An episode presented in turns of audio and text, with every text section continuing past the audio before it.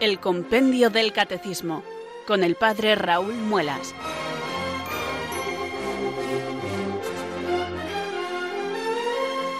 Muy buenas tardes, queridos oyentes de Radio María. Son las cuatro, las tres en Canarias. Aquí comienza una nueva edición del Compendio del Catecismo. Reciban desde Talavera de la Reina un saludo muy cordial del Padre Raúl Muelas, que un día más les habla desde estos micrófonos de Radio María, la radio de la Virgen, la fuerza de la esperanza. Sed todos bienvenidos.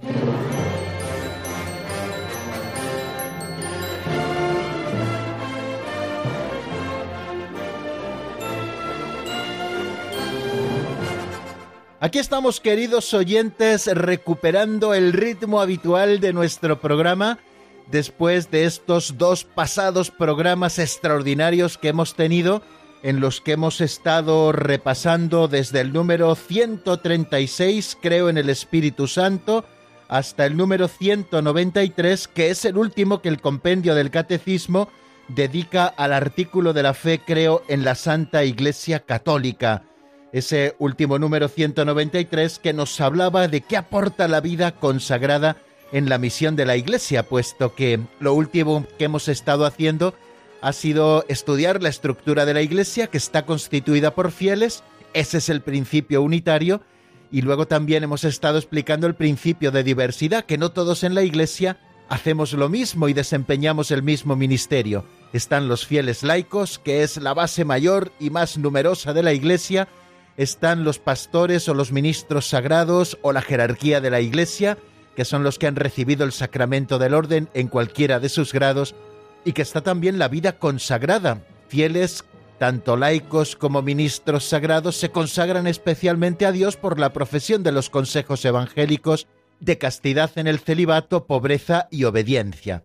Bueno, hoy no vamos a tener, como ven, el momento este que dedicamos al resumen, pero sí que me parecía en este primer momento del programa, antes de nuestra oración, situarnos en el sitio preciso en el que nos encontramos, porque vamos a seguir estudiando la doctrina católica y hoy vamos a estudiar un artículo nuevo de los que aparecen en el credo apostólico.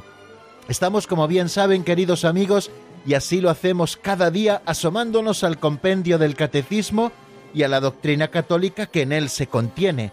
La Santa Madre Iglesia que ha recibido el depósito de la fe, lo va explicando y lo va explicitando para los fieles y en un lugar muy apropiado en el que lo hace es en estos libros que llamamos catecismos, que son libros autorizados por la Iglesia para enseñar la doctrina católica.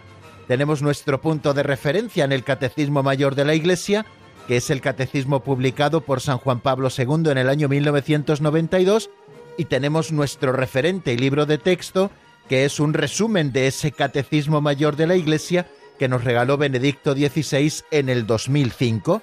Poquito a poco, y siguiendo las preguntas y respuestas con las que está confeccionado este nuestro libro de texto, pues vamos avanzando poquito a poco en el estudio de toda la doctrina. Todavía nos queda muchísimo por delante, pero vamos sin prisa, pero sin pausa, cada día un poquito, y así vamos profundizando en el misterio de la fe. Y como siempre, pues queremos comenzar rezando. No podemos conocer eh, la verdad de Dios y de su salvación si el mismo Dios no nos lo revela. Bueno, pues por eso invocamos cada día al Espíritu Santo después de abrir nuestro libro de texto para que Él nos conceda la gracia de poder conocerle un poquito más y un poquito mejor. De manera que conociéndole más, eh, más le amemos y amándole más, mejor le sigamos. En definitiva, estudiamos el catecismo de la Iglesia Católica para seguir mejor a Cristo Jesús nuestro Señor. Por eso, con el corazón recogido en oración, un día más elevamos esta plegaria de invocación al Espíritu Santo.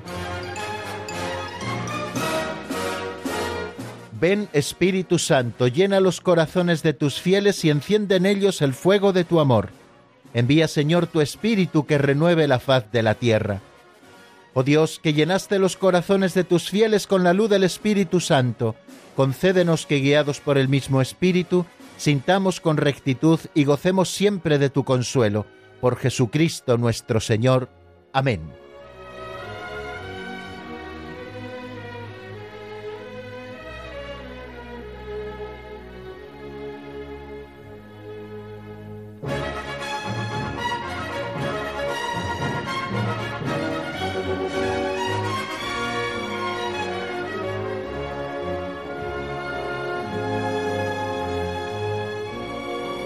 Y en la rutina habitual de nuestro programa ya conocen los oyentes habituales que antes de abordar los números del compendio del catecismo, tenemos una sección intermedia a modo de aperitivo que consiste en una catequesis práctica, la que nos ofrecen las pinceladas de sabiduría, estas pequeñas historietas o narraciones de apenas un minuto que nos ofrece un libro escrito hace ya muchos años por don Justo López Melús y titulado así, Pinceladas de Sabiduría.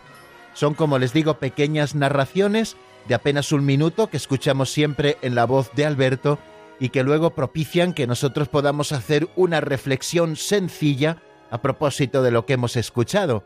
Por tanto, yo les invito a que escuchen la pincelada de hoy que se titula Dios y el dinero.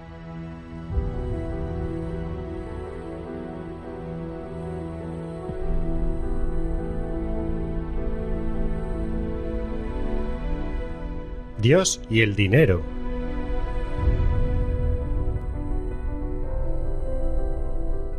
Hay una cultura horizontal consumista. El alma se atrofia, los ojos se enturbian y son incapaces de levantar la mirada. Hay otra cultura, la vertical y providencialista, que mira hacia arriba y sabe descifrar el mensaje de las estrellas. Cierto día, el cardenal Weisman, autor de Fabiola, discutía con un inglés utilitarista sobre la existencia de Dios. A los argumentos del gran sabio respondía el inglés con mucha flema No lo veo, no lo veo. Entonces el cardenal tuvo un rasgo ingenioso. Escribió en un papel la palabra Dios y colocó sobre ella una moneda. ¿Qué ves? Una moneda. ¿Nada más? Muy tranquilo el cardenal quitó la moneda y preguntó ¿Y ahora qué ves? Veo a Dios. ¿Y qué es lo que impedía ver a Dios? Y el inglés se cayó como un muerto.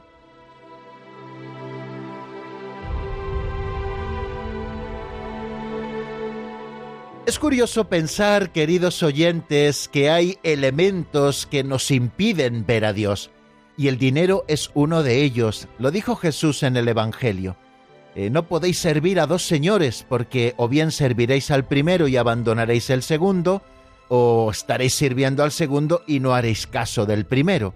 No podéis servir a Dios y al dinero. Esta es una primera enseñanza que brota del propio Evangelio. Aquel que tiene su corazón puesto en el dinero, eh, que la avaricia le corroe interiormente, difícilmente puede ver a Dios o difícilmente puede secundar los consejos que Dios mismo nos da, en especial Jesucristo en el Evangelio. Vemos el ejemplo de Judas cuando aquella mujer derramó el frasco de perfume carísimo sobre sus pies para adelantar la unción en la sepultura. Judas se quejó porque ese frasco podía haberse vendido y haberse dado el dinero a los pobres, y acaba haciendo el evangelista un comentario diciendo, lo decía, no porque le importaran los pobres, sino porque él llevaba la bolsa y era un ladrón y al final terminaba quedándose con el dinero tenemos que tener mucho cuidado con el dinero porque es un elemento necesario que todos necesitamos para vivir, pero que muy fácilmente se nos va pegando a las manos y sobre todo se nos va pegando al corazón.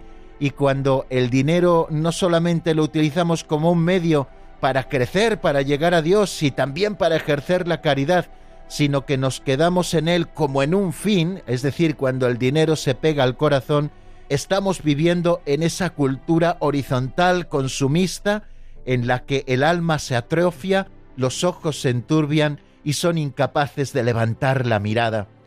No es la única vez que Jesucristo habla de que no podemos servir a dos señores, a Dios y al dinero. Hay otro momento también especial del Evangelio del que yo siempre me acuerdo mucho, es la parábola del sembrador. Nos dice el Señor que salió el sembrador a sembrar y fue sembrando la semilla a voleo con generosidad. Y nos dice que parte de la semilla cayó en el camino, otra parte cayó en terreno pedregoso, otra parte de la semilla cayó entre zarzas, y luego también hubo semilla mucha que cayó en tierra buena y dio el fruto adecuado.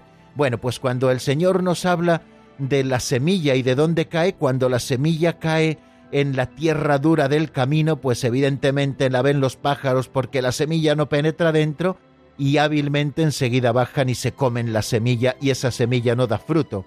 La semilla que cae en terreno pedregoso es una semilla que arraiga enseguida, pero como casi no hay profundidad, enseguida se seca cuando aparece el sol o las primeras contrariedades, es una semilla que tampoco llega a buen fin. Y nos habla el Señor de la semilla que cayó en tierra de zarzas. Penetró la semilla dentro y empezó a salir el tallo, pero como estaban allí las zarzas, enseguida estas zarzas impidieron que la semilla se desarrollase como Dios manda y esa semilla no llegó a ninguna cosa. Cuando el Señor les explica la parábola, dice que los afanes del mundo y el afán por el dinero es como esos que viven entre zarzas, es decir, que si escuchan la palabra de Dios, pueden escuchar la palabra de Dios, pero esa palabra de Dios difícilmente dará fruto en su corazón porque el corazón está pegado al dinero, que al final es como una zarza que impide que la semilla caiga. Yo a veces, sobre todo en el confesionario, suelo poner un ejemplo, sobre todo también con determinados pecados, ¿no? Que son como sembrar el alma de ortigas. Al final todo el que se acerca se pincha y esas ortigas impiden que la semilla penetre, la semilla de la virtud penetre y dé fruto. Bueno, pues eso ocurre, queridos amigos, a los que ponen su corazón en las riquezas, a los que ponen su corazón en el dinero. Vamos a pedirle hoy al Señor, a propósito de esta reflexión sencilla que estamos haciendo al comienzo de nuestro programa, que nos libere de toda avaricia, es decir, que no pongamos nunca nuestro corazón en el dinero, que aquellos medios o bienes materiales que tengamos para nuestro desarrollo nos sirvan eso, para llegar a Dios, porque al final Él es nuestro principio y fundamento. Hemos sido creados para alabar, hacer reverencia y servir a Dios nuestro Señor, como nos dice San Ignacio en sus ejercicios espirituales, y mediante esto ser salvos, vivir en el amor, tener la salvación. Y las demás cosas sobre la haz de la tierra, y entre las demás cosas también están las seguridades y el dinero, pues han sido creadas para ayudar al hombre a conseguir ese fin, de, modo que hemos de utilizarlas para que nos ayuden a llegar a Dios y no para que nos entretengan o nos impidan y nos quedemos tirados al borde del camino. Eso es lo que hace el dinero cuando se pone el corazón en él. Pues queridos amigos, vamos a pedirle al Señor que ese dinero del que dispongamos, es decir, todos esos bienes materiales en un sentido más amplio, todos esos bienes que nos han sido entregados, los utilicemos para conseguir nuestro fin. Para vivir bien, por supuesto, que Dios quiere que todos llevemos una vida digna, que tengamos una digna vivienda, que tengamos medios a nuestro alcance, que los tenga también nuestra familia, pero sobre todo también que nos acordemos de los que menos tienen, y el dinero nos da una posibilidad fantástica cuando no estamos apegados a él para hacer obras de caridad. Aquello que hemos repetido ya en varias ocasiones a propósito de San Agustín que en esta vida todos vamos peregrinando hacia la meta que es el cielo. Algunos llevan tanto peso sobre sus espaldas, sobre sus hombros, que ese peso les impide caminar. Es el peso de los que ponen su corazón en el dinero. Y otros no tienen lo necesario para poder caminar y tampoco pueden avanzar en el camino. Y él propone la senda de la caridad para poder solucionar el problema a ambos. Aquellos que más tienen que se despojen de un poco de su peso y lo compartan con los que menos tienen para que así todos juntos podamos avanzar hacia la meta que es el cielo. Pues queridos amigos, siguiendo ese ejemplo precioso del cardenal Weismann, cuando escribió en un papel la palabra Dios y luego la tapó con una moneda, cuando le preguntó a su interlocutor de ideología utilitarista sobre qué veía, dijo veo una moneda. Y al quitar la moneda le dijo ¿y ahora qué ves? Dijo pues ahora veo a Dios. Bueno, pues ¿qué es lo que te impedía ver a Dios? Pues ese afán por las riquezas, el dinero.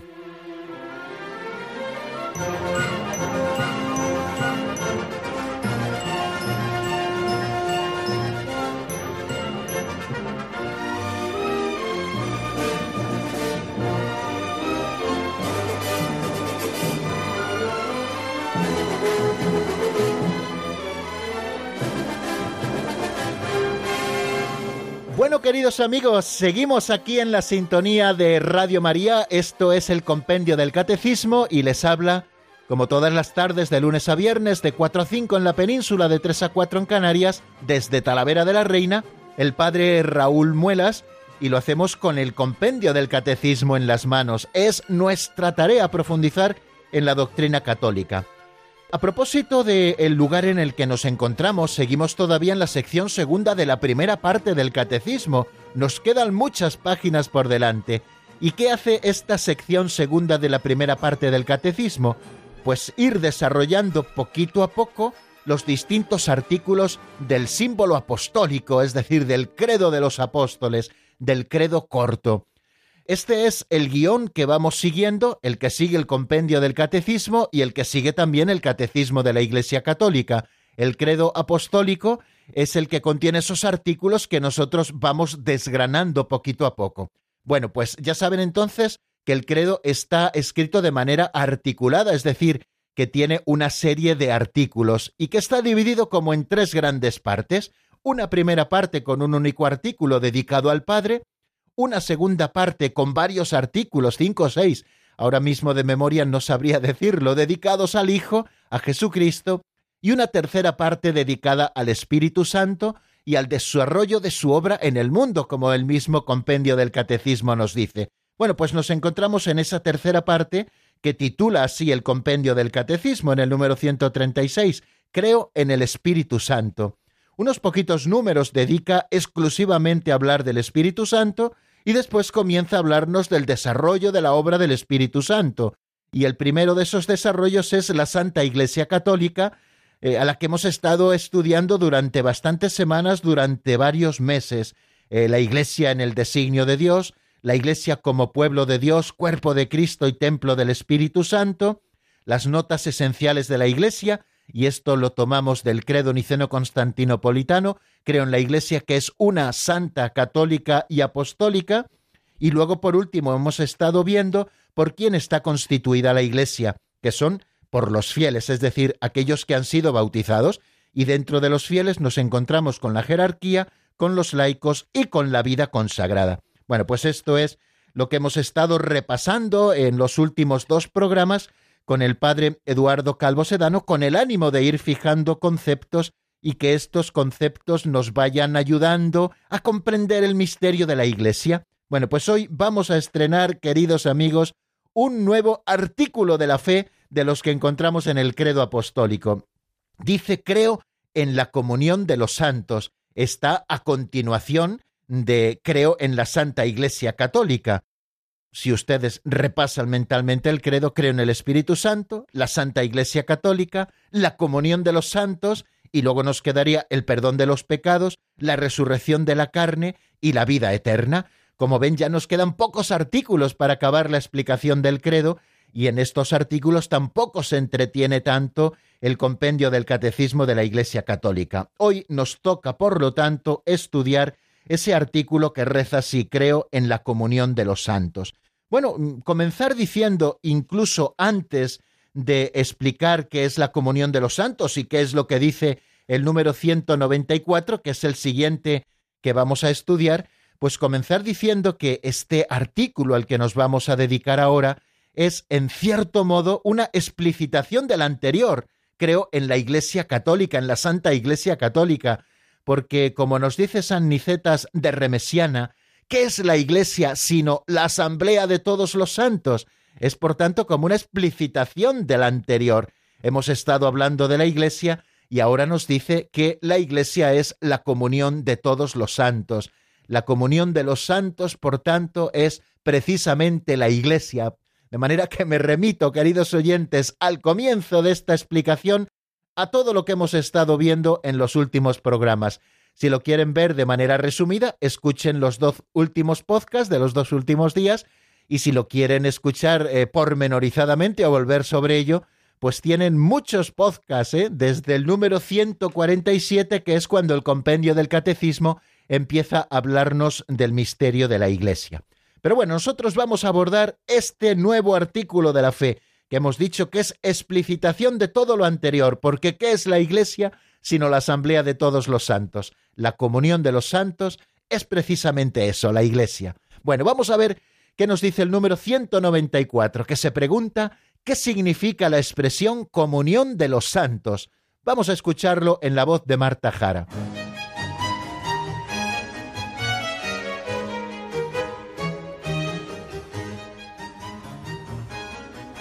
Número 194. ¿Qué significa la expresión comunión de los santos?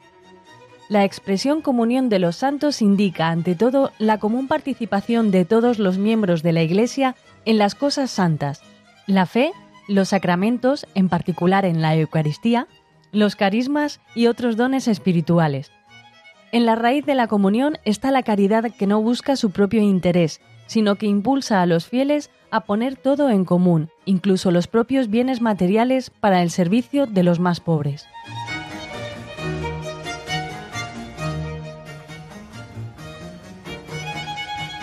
Como ven, este número 194 nos ofrece una definición muy rica a esa pregunta que se hace, ¿qué significa la expresión comunión de los santos? Solamente dos números se dedican exactamente a explicarnos el doble sentido que tiene la expresión comunión de los santos y ya me voy adelantando un poquito. Este primero, el número 194, nos habla de lo que significa la expresión comunión de los santos en una primera acepción. La expresión comunión de los santos, nos dice el compendio, como hemos escuchado, indica ante todo la común participación de todos los miembros de la Iglesia en las cosas santas. Y luego, entre paréntesis, pone una palabra latina que es sancta. Y pone dos puntos, la fe, los sacramentos, en particular en la Eucaristía, los carismas y otros dones espirituales. En la raíz de la comunión está la caridad, que no busca su propio interés, sino que impulsa a los fieles a poner todo en común, incluso los propios bienes materiales, para el servicio de los más pobres. Bueno, hay una expresión que se utiliza en la liturgia mozárabe, no sé si ustedes han tenido la posibilidad de participar en una misa mozárabe, en una misa visigótico mozárabe o de rito hispano. Se llama de las tres maneras rito hispano porque era el que se utilizaba en la Hispania romana, luego rito visigótico porque fue evolucionando y es el rito que se utilizaba entre nosotros en nuestra tierra patria en tiempo de los visigodos y luego eh, liturgia mozárabe porque era la liturgia que utilizaban los mozárabes, es decir, aquellos cristianos que vivían su fe católica durante la ocupación musulmana de España, ¿no? Bueno, bueno, pues no sé si alguna vez han tenido ocasión de participar en esta liturgia, eh, que yo les recomiendo vivamente. Bueno, pues hay un momento justo antes de la comunión que el sacerdote se vuelve al pueblo con el pan y el vino ya consagrados, es decir, con el cuerpo y la sangre del Señor, y dice una expresión sancta sanctis, es decir, las cosas santas, eso significa santa, santis, para los santos. Esto es lo que significa. Bueno, pues esta expresión santa santis creo que nos da a nosotros una clave para comprender lo que significa, creo, en la comunión de los santos, en esa doble acepción de la que estamos hablando. Bueno, si ustedes se dan cuenta, de la primera acepción que estamos hablando es de las cosas santas. La expresión comunión de los santos indica ante todo la común participación de todos los miembros de la Iglesia en las cosas santas. Fijaros que, como todos los creyentes, y estas son expresiones eh, de Santo Tomás de Aquino, como todos los creyentes formamos un solo cuerpo, el bien de los unos se comunica a los otros. Es pues necesario creer existe una comunión de bienes en la Iglesia. Pero el miembro más importante es Cristo, ya que Él es la cabeza. Así, el bien de Cristo es comunicado a todos los miembros y esta comunicación se hace por los sacramentos de la Iglesia. Entonces, estamos partiendo, queridos hermanos, de que existe una comunión de bienes. Todos formamos un solo cuerpo. Hemos estado estudiando la Iglesia como el cuerpo de Cristo, un cuerpo eh, que tiene una cabeza, que es la que la rige, y luego un cuerpo que es uno solo, pero a la vez es múltiple, porque en el cuerpo no todos los miembros son iguales, ni todos los miembros desempeñan la misma función, pero el bien de todo el cuerpo es verdaderamente lo importante, de manera que existe una comunión de bienes en la Iglesia en cuanto que es cuerpo de Cristo. El miembro más importante de este cuerpo, lo hemos dicho, es Jesucristo el Señor, que Él es la fuente del cual nosotros recibimos todas las gracias, todas las cosas santas, puesto que Él es la cabeza. De manera que el bien de Cristo es comunicada su propia divinidad, su propia vida, su propia gracia, el Espíritu Santo es comunicado a todos los miembros y esta comunicación se hace por los sacramentos de la Iglesia. Y el Catecismo romano nos dice, como esta Iglesia está gobernada por un solo y mismo Espíritu, todos los bienes que ella ha recibido forman necesariamente un fondo común.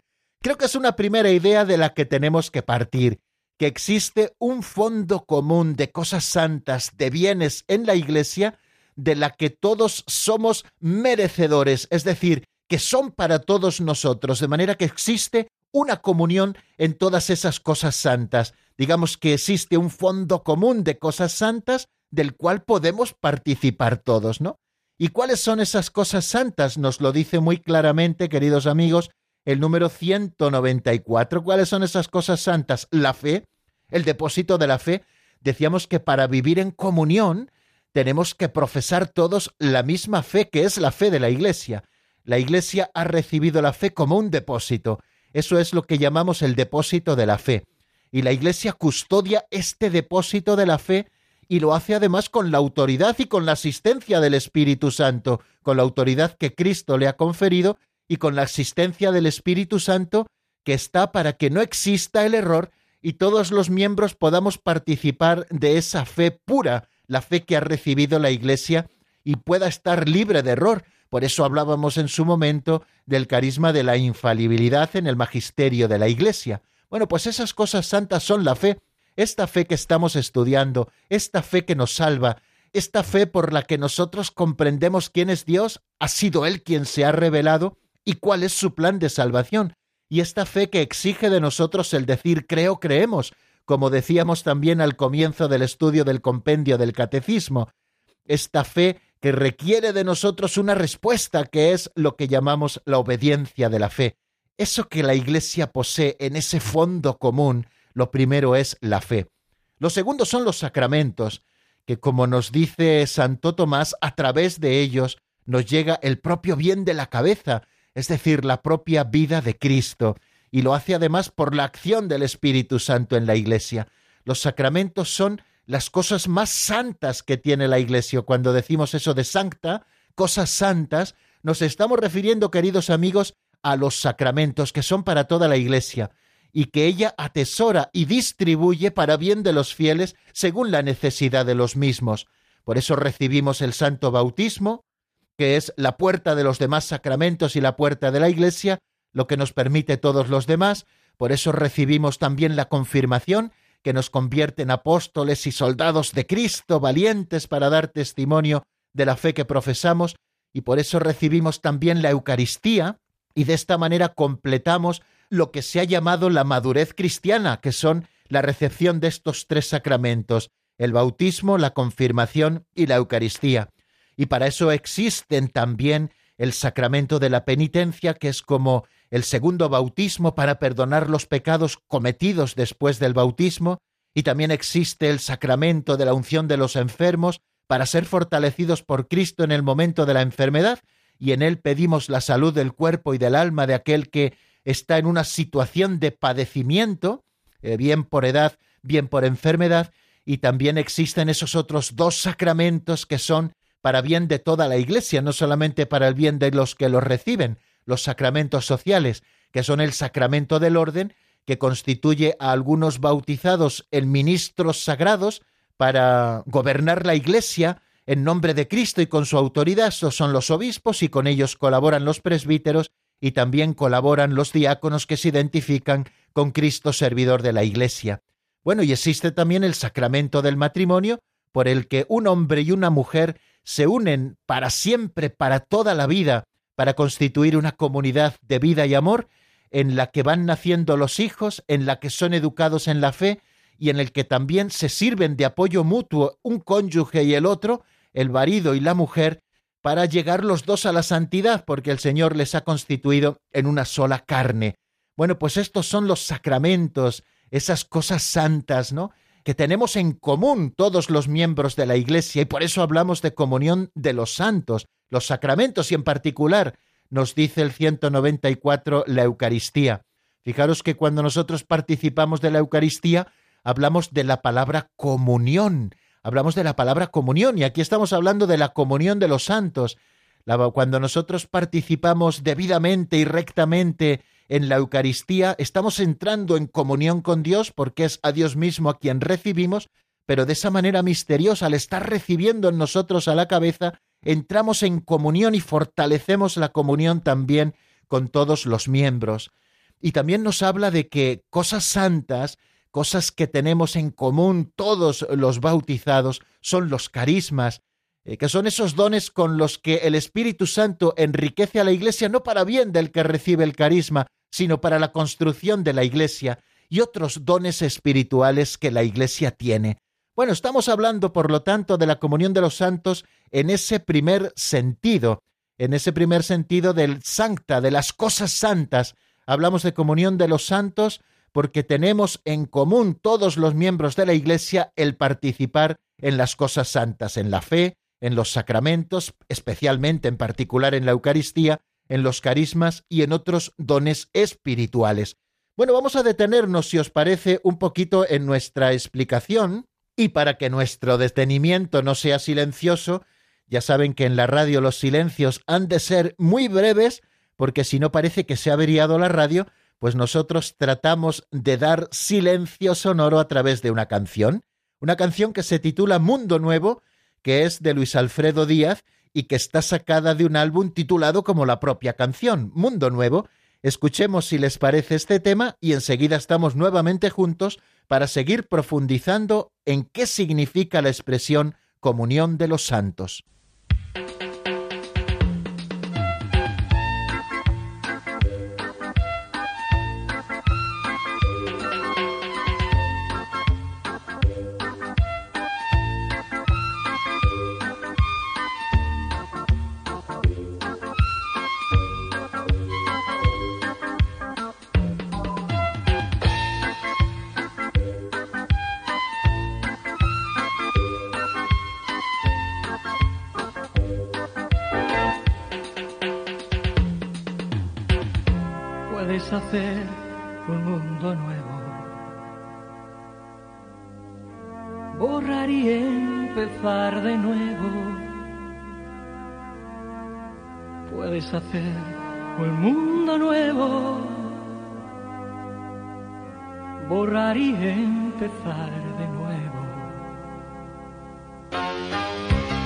Hacer un mundo nuevo,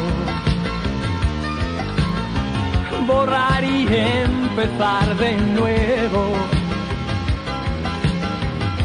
Puedes hacer un mundo nuevo borrar y empezar de nuevo. Nunca es tarde para volver atrás, nunca es demasiado tarde para intentarlo otra vez. Cuando el camino tomado era un atajo equivocado que no llevaba a ningún Nunca es tarde para volver atrás. Nunca es demasiado tarde para intentarlo otra vez. Cuando el camino tomado era un atajo equivocado que no llevaba a ningún lugar.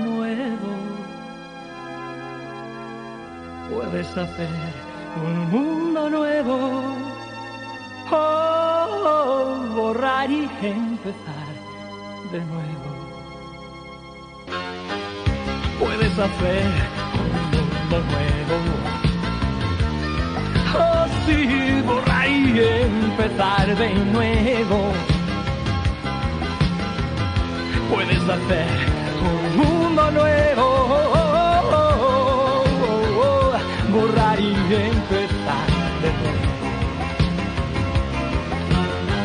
Nunca es tarde para volver atrás.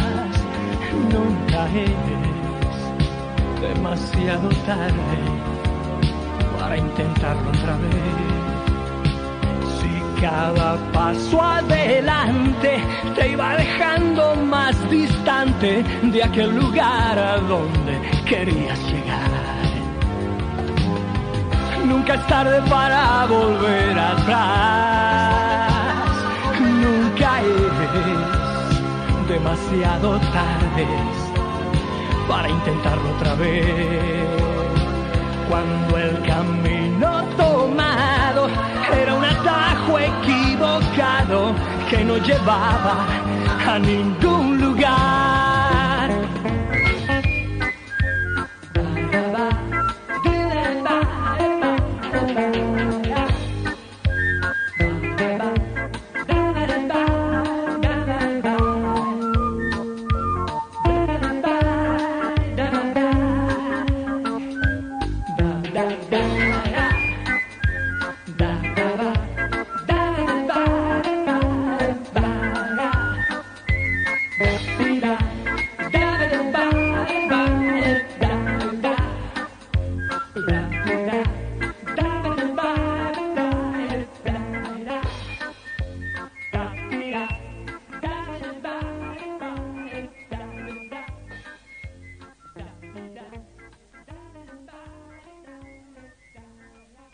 Están escuchando el Compendio del Catecismo con el Padre Raúl Muelas.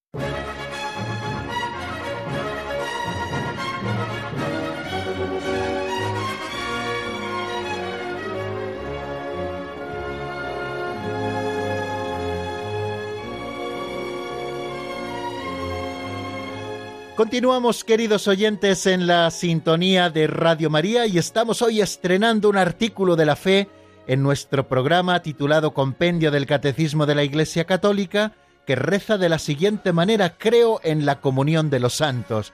Apuntábamos que la expresión comunión de los santos tiene un doble sentido, y hoy nos estamos centrando en el primer sentido de esta expresión que encontramos en el número 194.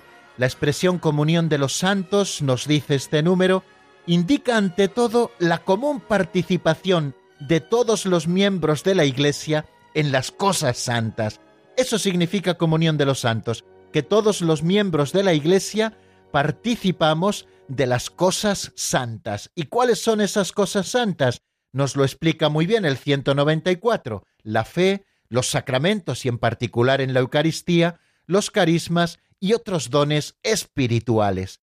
Creo que el que nos hable así el compendio del catecismo, a nosotros nos ha de llamar a tratar de vivir mejor este sentido de comunidad que la Iglesia es, o sea, que tenemos que vivir en comunión. No podemos vivir nuestra fe católica como francotiradores. Yo elijo la iglesia que más me gusta, voy allí a misa, echo mi durito en el cestillo y después me salgo y ya está. No, no tenemos que implicarnos mucho más en la vida de la Iglesia, puesto que quienes viven así comunitariamente la Iglesia, puesto que la Iglesia es comunidad de fieles bautizados, con sus dones jerárquicos, con sus dones carismáticos, como nos explicaba ayer el padre Eduardo Calvo Sedano, quien vive esta comunidad se enriquece mucho más porque está participando de una manera más viva de las cosas santas. La comunidad primitiva de Jerusalén, así lo leemos en el libro de los Hechos de los Apóstoles, pues nos dice que acudían asiduamente a la enseñanza de los apóstoles, a la comunión, a la fracción del pan y a las oraciones.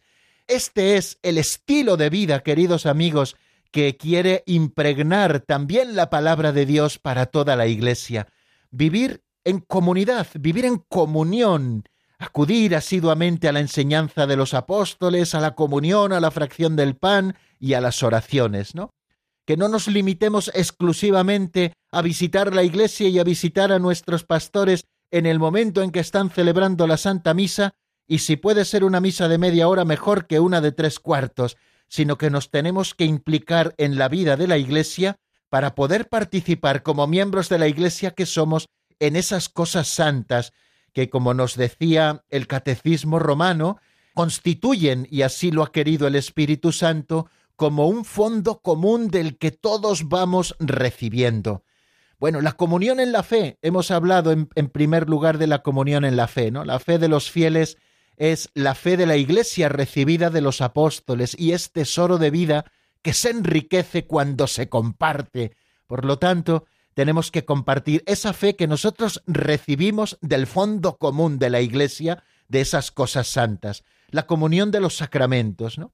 Dice el Catecismo romano que el fruto de todos los sacramentos pertenece a todos, porque los sacramentos y sobre todo el bautismo, que es como la puerta por la que los hombres entran en la Iglesia, son otros tantos vínculos sagrados que unen a todos y los ligan a Jesucristo.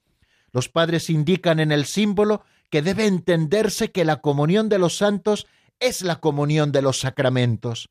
El nombre de comunión puede aplicarse a todos los sacramentos, puesto que todos ellos nos unen a Dios, pero este nombre es más propio de la Eucaristía que de cualquier otro, como antes les indicaba, porque ella es la que lleva esta comunión a su culminación.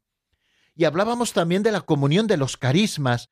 En la comunión de la Iglesia, el Espíritu Santo reparte gracias especiales, como nos dice Lumen Gentium, entre todos los fieles para la edificación de la Iglesia. Pues bien, a cada cual se le otorga la manifestación del Espíritu para provecho común. ¿Se dan cuenta, queridos amigos, de todo lo que nos privamos cuando vivimos nuestra fe católica como clientes de la Iglesia que vamos a recibir servicios y nada más, o cuando la vivimos como miembros vivos de la Iglesia que participan de todas esas cosas santas que están en ese fondo común que el Espíritu Santo ha creado para todos, especialmente a través de los vínculos de la fe y de los sacramentos.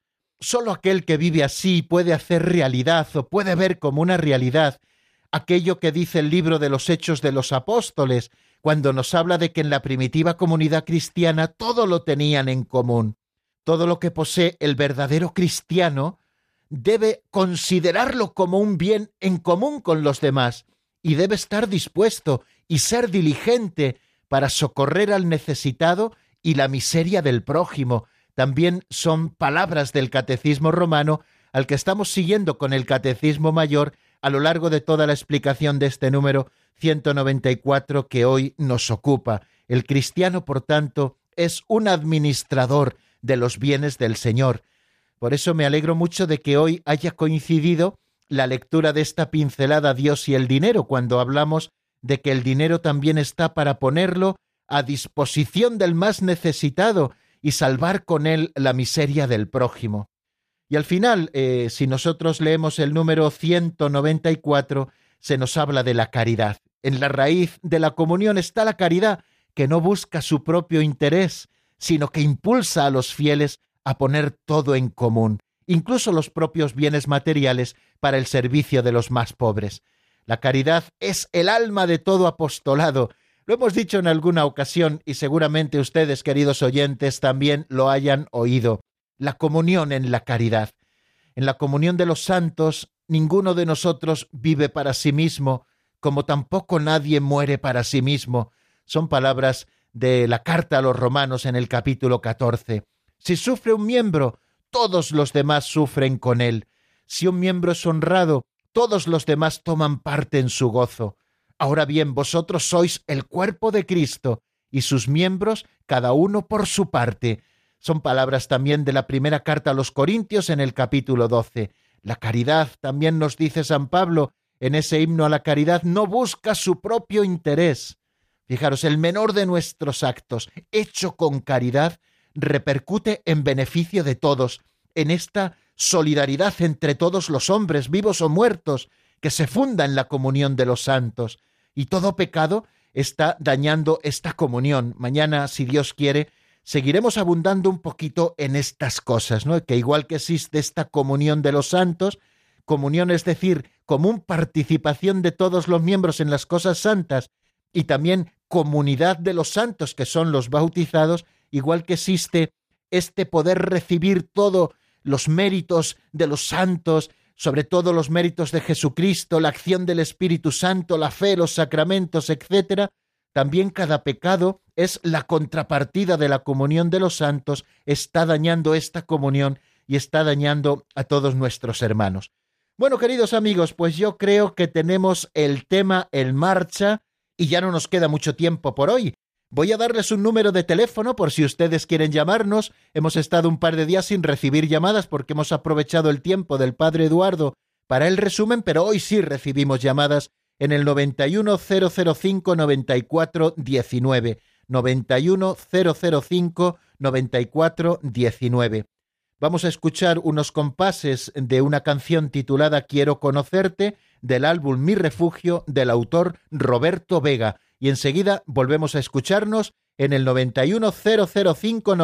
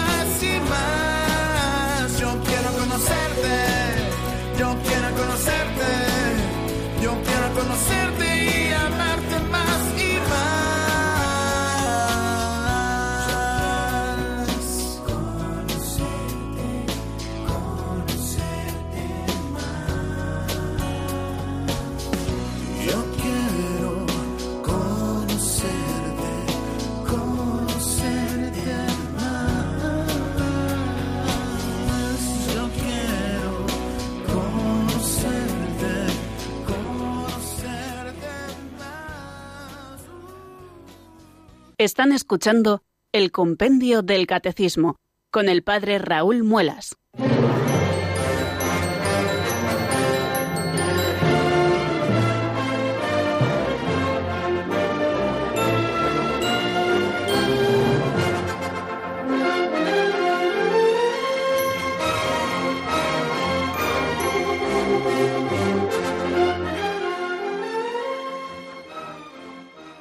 Las cuatro y cuarenta y nueve minutos ya muy avanzados de esta tarde del 14 de junio del año 2019. Y aquí seguimos en el compendio del catecismo en la sintonía de Radio María. Les hemos dado un teléfono 910059419 y este es el teléfono que ustedes tienen que marcar si quieren hablar con nosotros, plantearnos alguna pregunta, compartir alguna reflexión o alguna experiencia que siempre nos enriquece muchísimo o nos ayuda a poner el acento en alguno de los aspectos que hemos estado explicando, en el que ustedes quieran, eh, de manera que podamos comprender y seguir profundizando en la doctrina católica. Eh, hay un, por cierto, eh, un tema del que les quería hablar y aprovecho ahora estos minutitos, y es el de que Radio María, ya lo saben, es una familia y al final Radio María la vamos haciendo entre todos. Y no solamente les pedimos oraciones y no solamente les pedimos su colaboración económica cuando están sobre todo esas campañas especiales, sino que también les pedimos que ustedes nos hablen de Radio María para que podamos eh, ajustar muchísimo más la programación a nuestros oyentes. Para eso Radio María ha elaborado una encuesta, lo hace todos los años, una encuesta que se cuelga en nuestra página web www.radiomaria.es y allí si ustedes bajan un poquito, se encuentran con una pestaña que se llama Encuesta sobre la programación de Radio María. Eh, como les decía, cada año Radio María realiza una encuesta entre sus oyentes para mejorar su programación. Y entonces contamos con todos vosotros, aunque parezca un poco rollo eso de hacer una encuesta, pues en este caso nosotros se lo pedimos por favor porque eh, ayuda mucho sobre todo a los directores de la radio, a sus dirigentes, es una encuesta muy sencilla que, se rellena en apenas cuatro o cinco minutos. Si ustedes no saben hacerlo, pues pueden pedirle ayuda, por ejemplo, porque no tengan acceso al Internet o porque no se manejen muy bien con el ordenador o con la tablet, pues pueden pedirle ayuda pues a alguno de sus hijos o a alguno de sus sobrinos o a alguno de sus nietos. Bueno, pues en esa encuesta eh, se preguntan varias cosas, ¿no? En primer lugar, eh, se nos pregunta si somos hombre o mujer y después de, esta pregunta, pues se pregunta también por la edad, eh, por la edad que tenemos, ¿no? Para ir ajustando un poquito el perfil de nuestros oyentes, cuál es la ocupación que, el, oyente tiene, eh, y con qué frecuencia, por ejemplo, escucha Radio María, eh, pues si todo el día, si a veces, si casi nunca, si solo cuando se emite el programa que a mí me interesa, eh, bueno, pues eh, vamos contestando dándole un simple clic eh, a, lo que ahí aparece y luego pues nos pregunta en, qué franjas horarias escuchamos y cuáles son nuestros programas favoritos. Bueno, yo creo que puede ayudar muchísimo esto, de verdad, a nuestros jefes para que vayan ajustando muchísimo más la programación y la que ya viene de camino, la 2019-2020, pues pueda estar todavía más ajustada a lo que nuestros oyentes necesitan. Vamos a dar paso a la primera llamada de la tarde que nos llega desde Madrid y es María. Buenas tardes y bienvenida, amiga. Hola, buenas tardes, Padre Raúl. Muchas gracias por, su programa que es muy interesante. Eh, le quería hacer una pregunta porque yo es que estoy un poco confundida mm, con respecto a esto de la comunión de los santos, o no confundida, sino que a lo mejor, bueno, no lo sé. Esto que, que yo tengo entendido de que los, la gente que está en el cielo interfiere por los que están en la tierra, los de la tierra por el purgatorio. Esto no es comunión de los santos, ¿es cierto? ¿No es cierto? Sí, sí, muy eh, bien. Bueno, bueno, veo, veo que, que, va muy bien encauzada. Eh, lo que pasa que se está adelantando al programa del lunes, si Dios quiere, porque hemos dicho hoy que cuando se habla de la expresión, ¿qué significa eh, la expresión comunión de los santos? Hemos dicho que tiene un doble significado. Eh, hoy hemos explicado el primero de estos significados, que es comunión en las cosas santas, pero mañana eh, estudiaremos ese otro significado que tiene la expresión comunión de los santos, en el que se refiere precisamente a lo que María nos está diciendo. Es otra expresión. Hemos dicho eh, eso que hace la liturgia mozárabe y otras liturgias orientales, sancta santis, las cosas santas para los santos. Bueno, pues hemos explicado primero lo de las cosas santas y el próximo día, eh, si Dios quiere, explicaremos lo de Santi, lo de los santos, ¿no? Y precisamente ahí es donde entra lo que María nos dice, esa otra expresión de la comunión de los santos. Eh, los que han sido bautizados somos llamados santos, ¿no? Y esta familia que constituimos, que es la iglesia, que es comunión de los santos, está formada por los que peregrinamos aquí en este mundo, por los que se purifican en el purgatorio para ver a Dios, nuestros difuntos, y por los que ya han llegado a la meta, a la patria, que son los que están en el cielo, que son propiamente los que nosotros llamamos santos, porque ya han alcanzado su final. Bueno, pues entre todos nosotros por supuesto, y el próximo lunes lo explicitaremos mucho más, existe una profundísima comunión. Tanto es así que los santos interceden por nosotros constantemente, tanto es así que nosotros rezamos por los difuntos y nuestras oraciones y sacrificios elevados en sufragio por su eterno descanso, a ellos les llega también como un tesoro de gracia, quiere decir que fluye entre todos esta comunión preciosa de la que hablaremos, si Dios quiere, a propósito del 195 y que hoy María con muy buen criterio nos iba avanzando. Pues muchísimas gracias María por darnos un poquito avance de lo que será nuestro próximo programa cuando explicaremos esa segunda acepción o ese segundo significado que tiene la comunión de los santos. Y hasta aquí nuestro programa de hoy y los programas de toda la semana. Les deseo que tengan un fin de semana muy feliz que aquellos que nos estén escuchando desde el coche tengan mucho cuidadito, que les queremos el lunes puntualísimamente sintonizando con Radio María a las 4 o a las 3 en Canarias y ahora les doy la bendición que espero que les acompañe durante todos estos días. La bendición de Dios Todopoderoso, Padre, Hijo y Espíritu Santo, descienda sobre vosotros y permanezca para siempre. Amén. Hasta el lunes, si Dios quiere, amigos.